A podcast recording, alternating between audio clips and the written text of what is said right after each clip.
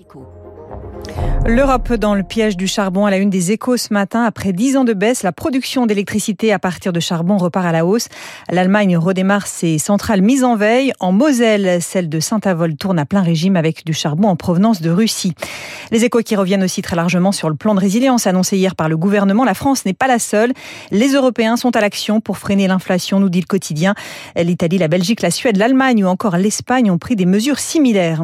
Pour le Figaro, Jean Castex réactive le quoi qu'il en Le Premier ministre sort le chéquier pour aider les entreprises et les particuliers à encaisser la facture énergétique.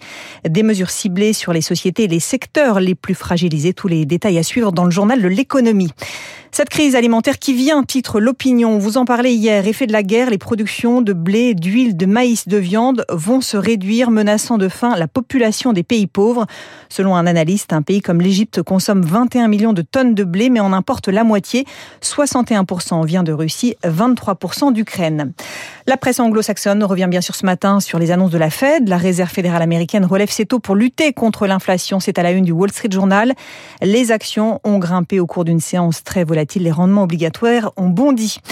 Panique chez les salariés de l'usine Renault de Cléon, c'est à dire dans le Parisien. L'usine qui fabrique des moteurs thermiques et électriques sera fermée trois jours la semaine prochaine. Le constructeur justifie cette décision par la crise des semi-conducteurs. Et puis le Figaro Économie nous dit ce matin que le Covid a fait bondir les déménagements de Paris. Entre avril 2020 et avril de 2021, leur nombre a grimpé de 34%. Et ces mouvements ne sont pas sans conséquences. En décembre dernier, 7% des entreprises qui éprouvaient des difficultés de recrutement l'attribuaient directement au fait que leurs salariés avaient déménagé. On referme ce kiosque éco, il est 6 h